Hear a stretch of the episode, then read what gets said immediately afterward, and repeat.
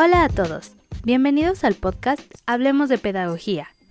Mi nombre es Viridiana González y hoy les hablaré de la importancia de la fase de evaluación socioeconómica dentro del proceso de reclutamiento y selección. Para introducirnos mejor al tema, primero les hablaré de lo que significa la evaluación socioeconómica y cuál es su papel dentro del proceso de reclutamiento. Cuando hablamos de condición socioeconómica, nos referimos a un paradigma que trata de incorporar el análisis de lo económico a elementos como la comunidad y los valores. Es decir, la socioeconomía se encarga de realizar un análisis de la situación económica y del contexto sociocultural de la sociedad, en este caso específico de los postulantes a una vacante. Ahora que definimos la palabra socioeconomía, veamos a qué nos referimos cuando hablamos de una evaluación socioeconómica dentro del proceso de reclutamiento.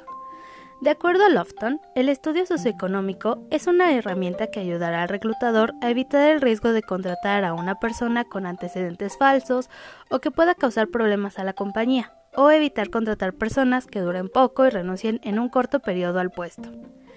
Por lo tanto, cuando hablamos de evaluación socioeconómica en el proceso de reclutamiento, hablamos de una evaluación a los postulantes que nos ayudará a verificar la información que nos pone en su currículum y conocer detalles que nos darán más de las personas que solicitan el puesto. Esta evaluación nos puede ayudar como reclutadores a evitar contratar personas que causen futuras problemáticas dentro de la empresa.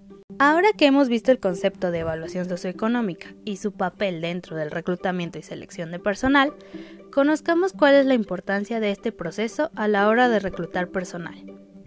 La evaluación socioeconómica del postulante es muy importante de realizar como reclutador, pues es una herramienta que proporcionará seguridad y confianza de que los postulantes seleccionados sean del agrado del empleador y que su perfil sea el adecuado de acuerdo a lo que busca la empresa. Además de ayudar a los reclutadores a conocer antecedentes del postulante que ayuden a saber si serán buen elemento o no dentro de la empresa. Puede ayudarnos a saber antecedentes laborales del candidato, conocer antecedentes de conductas dentro de empleos pasados y si cumplen con las reglas o no, conocer si es buen elemento y si puede colaborar a un ambiente sano en el que funja como buen compañero conocer la clase de persona que pretende laborar o está laborando en la empresa, asegurar que el candidato cumpla las políticas aplicadas al personal, verificar que la información que el candidato proporcionó dentro de su currículum sea verídica. Es por todos los puntos mencionados que este proceso se considera importante dentro del proceso de reclutamiento y selección, pues nos permite cuidar la empresa de personal que no cumpla con las reglas y que pueda dejarnos con trabajo tirado o bien causar problemáticas dentro de la empresa. Ahora bien, ya que conocemos la importancia de la evaluación socioeconómica, conozcamos las fases más importantes que integran este proceso, es decir, el cómo se lleva a cabo esto. La evaluación socioeconómica se puede considerar un proceso un tanto evasivo para los candidatos, por lo cual se debe de realizar de la manera más cautelosa posible. De acuerdo a Munch, las fases para recabar e integrar la información del candidato suelen ser 1. Evaluación de las pruebas psicológicas y de conocimientos en correlación con la información recabada en la entrevista. 2. Verificación de la información proporcionada por el área de recursos humanos de la organización sobre la selección de candidatos con mayores posibilidades de ocupar el puesto, de acuerdo a su perfil y habilidades. 3. Entrevista socioeconómica. Visita domiciliaria para analizar el contexto de vida y ambiental del posible reclutado. 4. Comprobación de datos. Esto referente a la integración de información obtenida por recursos humanos, las entrevistas preliminares y la documentación entregada por el candidato. 5.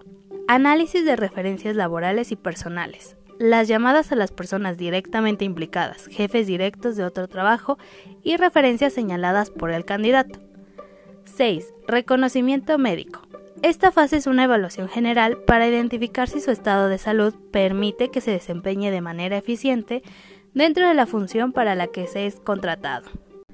Ahora que conocemos las fases principales de este proceso, revisemos algunas recomendaciones para llevar a cabo esta evaluación de manera adecuada. Las empresas e instituciones organizacionales recurren a distintos medios para recolectar y verificar la información proporcionada por los candidatos.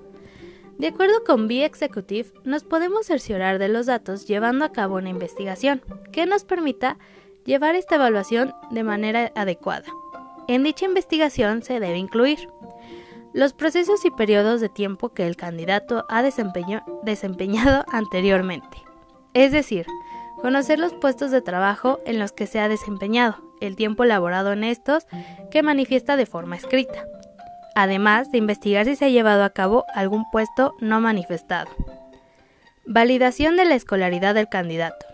En la actualidad los reclutadores cuentan con diversas herramientas tecnológicas que les permiten verificar de manera correcta y más práctica el historial académico de una persona, lo que nos ayudará a verificar que el candidato esté dando información verídica sobre su escolaridad. Referencias laborales. Este es una investigación directa en las organizaciones donde el candidato manifiesta haber laborado. Se busca obtener la opinión del jefe directo y obtener información que corrobore y nos ayude a conocer las competencias y habilidades del candidato. Condiciones generales del entorno. En esta parte de la evaluación se evalúan aspectos como la vivienda, prioridades de manutención para conocer la necesidad de ingreso salarial, esto es importante ya que nos dejará conocer el nivel de compromiso que el candidato asumirá dentro de sus funciones.